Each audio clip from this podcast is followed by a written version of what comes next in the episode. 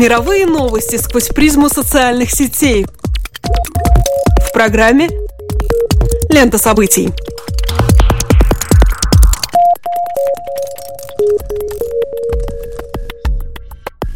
Добрый день, дорогие друзья! Вы слушаете Латвийское радио 4, и меня зовут Алексей Гусев. А меня Роман Шмелев, и в эфире еженедельный дайджест онлайн новостей «Лента событий». Здесь мы бросаем наш субъективный взгляд на происходящее и обсуждаемое в интернете. Социальные сети, Facebook, Twitter – все самое интересное и актуальное в течение следующих 15 минут. Самый заметный твиттер-хэштег в США сейчас звучит как Лорен Хилл или просто Лорен. Так звали 19-летнюю девушку, больную больную раком, которая, несмотря на все трудности, сумела пробиться в состав баскетбольной команды в колледжской лиге. Кроме того, она помогла собрать более миллиона долларов, которые пойдут на лечение и исследование болезни.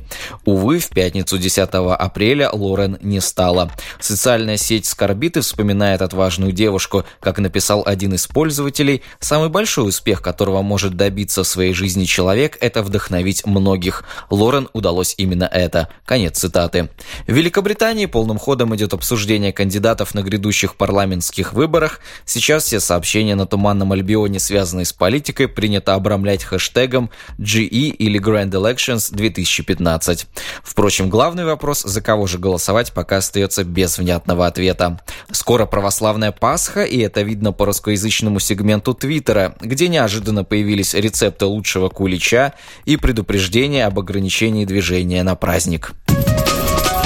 Видео недели. На этой неделе широкое распространение и всестороннее обсуждение в интернете получил выпуск еженедельной аналитической программы британского комика Джона Оливера, посвященного разделу номер 215 патриотического акта Конституции США. Поправки, принятые в американском законодательстве как реакция на последствия теракта 11 сентября 2001 года, подразумевают право правительства отслеживать информацию, которая может быть полезна при проведении антитеррористических расследований, даже в случае, если сами данные не имеют прямой связи с лицами, подозреваемыми в террористической деятельности. 1 июня текущего года судьба патриотического акта может быть пересмотрена, его действия могут прекратить либо продлить. Жанр комической аналитики, подразумевающий повествование о злободневных вопросах в юмористическом ключе, является довольно распространенным. Получасовое шоу Джона Оливера – пример того, как на основе шуток на площадную тему можно создать острую журналистику, ведь основным вопросом обсуждения телешоу стал следующий. Если правительственная слежка подразумевает сбор разнородной информации, не имеющей прямого отношения к делу, то могут ли службы госбезопасности получить доступ доступ к личным фотографиям пользователя в стиле ню. К созданию программы был привлечен Эдвард Сноуден, известный своим разоблачением Агентства национальной безопасности США, которое осуществляло тотальную слежку за информационными коммуникациями между гражданами многих государств по всему миру. К Сноудену Джон Оливер обратился с провокационным вопросом. Могут ли американские спецслужбы при желании заполучить фотографию гениталий ведущего и каким образом? Оказалось, что да, могут. По окончанию шоу в интернете даже появилась веб-страница по адресу cantheyseemydick.com, всесторонне рассматривающая вышеобозначенный вопрос. Его создатель Оливье Лакан обосновал необходимость ресурса заботой о безопасности, конфиденциальности и свободе каждого, кто отправляет фотографии своих гениталий тем, кто не против этого. На сайте рассказывается о различных случаях, при которых правительство США может легально получить доступ к личным данным своих граждан. Например, согласно разделу номер 720 Патриотического акта, любая информация, включая электронные письма, становится объектом наблюдения Агентства национальной безопасности при ее пересечении границы Соединенных Штатов. Как сообщается на сайте, негласный сбор информации проводится разведкой при помощи различных партнеров, включая Yahoo, Facebook и Google. Похожие программы разведки используются не только в США, но и в других странах мира. В январе премьер-министр Великобритании Дэвид Кэмерон заявил о готовности в случае победы своей партии на предстоящих выборах запретить в стране любые виды защищенной коммуникации, недоступные для анализа спецслужбами страны. По остроумному замечанию интернет-портала The Verge, 30-минутное шоу британского комика построено на шутке о гениталиях, но этот травестированный, казалось бы, контекст затрагивает на самом деле серьезную проблематику – вопрос свободы личности. Действующий патриотический акт, по сути, нарушает четвертую поправку Конституции США, которая подразумевает неприкосновенность личной свободы индивида. Модель государства, выступающего с декларацией борьбы за свободу и безопасность своих граждан, на практике предлагает своим жителям сделку – безопасность в обмен как раз на неприкосновенность пространства свободы. «Окей», — говорит тебе административная машина в образе робота-полицейского, «я обеспечу тебе защиту от возможной угрозы, если ты гарантируешь мне право контролировать тебя». В этой связи вспоминаются слова одного из основателей американского государства Бенджамина Франклина.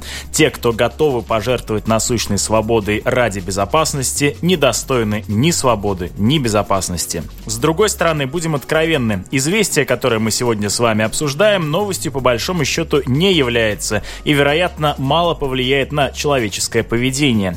В некотором смысле вся эта шумиха даже оправдывает наше с вами политическое бездействие. Мы ранее предполагали, что государство может следить за нами, но мы продолжаем его поддерживать, и единственный поступок, на который мы готовы, выражение своего гражданского недовольства посредством подписания петиции, призывающей правительство США ограничить патриотический акт на сайте cantheyseemydick.com. Сообщество недели. Католическая школа в США отказалась принять на работу учителя, который является открытым геем, из-за чего часть учеников и их родители устроили акцию протеста. Видимо, отчасти такая реакция была спровоцирована тем, что Тайлер МакКьюбин некоторое время был заменяющим учителем в школе и полюбился многим детям. Когда же речь зашла о том, чтобы взять его на полный рабочий день и выяснилось, что он обручен с мужчиной, учебное заведение пошло на попятную и решило расторгнуть все отношения с педагогом. Ученики незамедлительно создали страницу в поддержку Макьюбина на Фейсбуке. Она, кстати, уже успела собрать более 2000 лайков.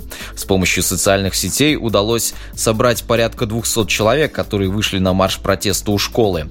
Во время акции прошли и публичные выступления, в ходе которых многие ученики совершили собственные каминг-ауты, признавшись в гомосексуальной или бисексуальной ориентации. Некоторые участники держали в руках плакаты с надписями «А как бы поступил Иисус?» И «Никто из нас не является стражем при Царстве Господнем». Завершилась же акция общей молитвой. Впоследствии в одном из интервью сам МакЮбин отметил, что является верующим человеком. Цитирую, «Я религиозен и поэтому стараюсь просвещать и наставлять на путь любви каждого человека, которого встречаю. Думаю, в этом была и цель Иисуса добиться того, что мы понимаем и любим каждого, с кем общаемся». Конец цитаты. Тем не менее, пока руководство школы не дрогнуло и не приняло учителя в свои ряды. Протестанты уже вполне толерантно относятся к сексуальным меньшинствам. А вот католики продолжают рассматривать гомосексуалистов как садомитов прямо в духе Ветхого Завета. По крайней мере, так дела обстояли до последнего времени. Нынешний же случай говорит о том, что часть общины готова сделать шаг в сторону большей терпимости. Современный мир диктует свои условия, и то, что раньше казалось немыслимым, сегодня уже обретает вполне осязаемые очертания – Католик-гомосексуалист, а почему бы и нет? Даже руководство школы, которое в этой истории предстает антигероем-реакционером, готово терпеть гея в своих рядах. Его не устраивает только публичная огласка, так что борьба за расширение прав секс-меньшинств уже почти выиграна. С одной стороны, это, конечно, радостно, что религии могут проявлять больше гибкости и становиться терпимее. С другой, перед нами очередное подтверждение того, что институциализированная вера является набором условных правил и ритуалов и ее претензии на вечное спасение и обещания загробного рая строго ограничены пределами конъюнктуры реального окружающего нас всех физического мира. В этом смысле правы религиозные обскуранты, которые не допускают гомосексуалистов в церковное лоно. Ведь любая уступка и реформа – это признание несовершенства собственного комплекса религиозных представлений и устоев. Мне понятна обеспокоенность некоторых людей сексуальной ориентацией учителей.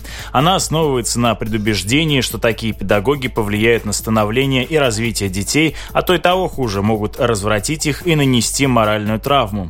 Девиантное поведение гетеросексуальных педагогов при этом в меньшей степени вызывает недоумение у общества. Более того, озабоченный физрук является чуть ли не персонажем современного фольклора.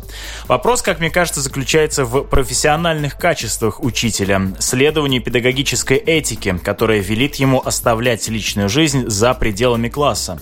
Работники учебных заведений наверняка замечали, что школьники, ожидая очередного урока, готовятся часто не к географии или математике, а к предмету под названием Валентина Геннадьевна или Петр Николаевич, что свидетельствует об отсутствии системного подхода в образовательном учреждении.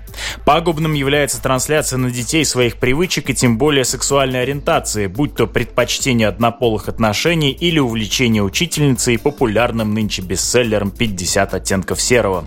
Одной из важнейших задач школы я вижу формирование способности к критическому мышлению, которое не может быть основано на предубеждении.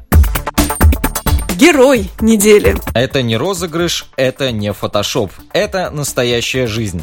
Именно такими репликами начинается статья на одном из ведущих развлекательных порталов, посвященная визиту Ким Кардашьян и ее семейной четы на историческую родину в Армению. В шапке статьи также размещена фотография, где Ким сидит за одним столом с премьер-министром Армении Овиком Абрамяном. Встреча звезды и высших политических функционеров состоялась в четверг, 9 апреля.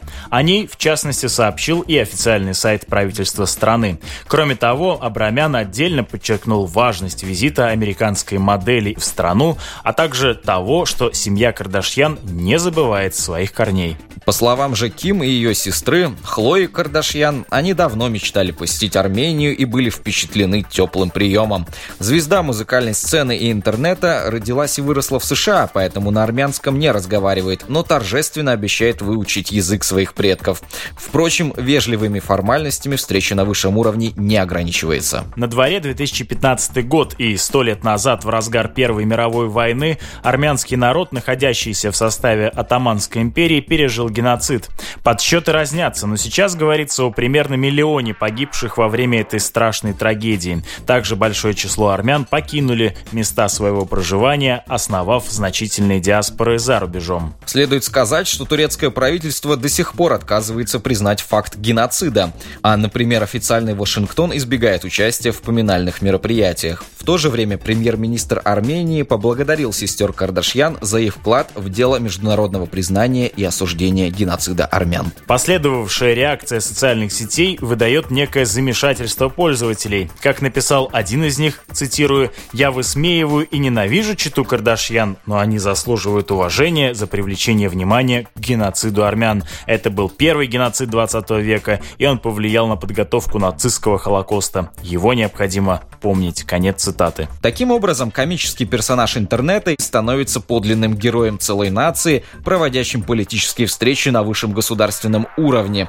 Ну или, как высказался другой комментатор, по крайней мере, читатели новостей о знаменитостях теперь узнали о годовщине исторической трагедии. Конец цитаты. Знаменитости в эпоху социальных сетей это уже не то, чем были поп-идолы недалекого прошлого. Больше нет недосягаемого Олимпа, с которого они могли бы взирать на полчища преданных поклонников. Известные, красивые и успешные теперь здесь, рядом с нами, на расстоянии одного клика. И вот мы уже придирчиво листаем их последние бессмысленные сообщения и фотографии в Фейсбуке и Инстаграме. Больше нет тайны и загадки известного человека, равно как куда-то улетучивается чудо его присутствия и авторитет. Мы теперь в его кухне, спальне, уборной, мы с ним повсюду, ведь для того, чтобы оставаться на гребне медиа-волны, ему необходимо постоянно генерировать новый контент. При этом вся суть появляющихся сообщений сводится к емкой формуле «я существую и я замечательный». Если же на другом конце провода это послание истолковывается ровно противоположным образом и вызывает приступы неконтролируемой ненависти, то тем лучше. Неважно, каков заряд у привлеченной элементарной частицы информационной вселенной, положительный или отрицательный. От любви до ненависти, как известно, один небольшой шажок, а энергия, вырабатываемая этими чувствами и отправляемая в океан виртуального пространства, равноценна. Главное, чтобы частиц собиралось миллионы, а что они там думают о субъекте, который занимает их мысли, дело второстепенное. Собственно, эта формула и эксплуатируется госпожой Кардашьян на протяжении ее успешной карьеры. Но это и ловушка, в которую Ким сама себя загнала, так как что бы она ни делала, вплоть до такой серьезной вещи, как привлечение внимания к геноциду, это невозможно воспринимать серьезно. Ее поездка на историческую родину всего лишь очередной повод для появления новых фотографий в Инстаграме и сумбурных видео на развлекательных порталах, которые мы все почему-то примемся смотреть. Такому вниманию могли бы позавидовать многие, но рассчитывать на что-то большее звезде интернета не приходится. При всей монструозности своего всепроникновения в наши досужие разговоры ей никогда не попасть в сферы значимого и существенного. Тут даже не поможет целый сон глав малых государств в окружении, ведь все равно не отделаешься от ощущения, что все они подрисованы в фотошопе. На Facebook загружается более 2,5 миллиардов фотографий каждый месяц. Подписывайтесь на наше сообщество на Фейсбуке, следите за выпусками программы «Лента событий» на сайте Латвийского радио 4 lr4.lv. А также слушайте нас в подкастах Apple. С вами были Алексей Гусев и Роман Шмелев. До новых встреч по ту сторону сетевого кабеля.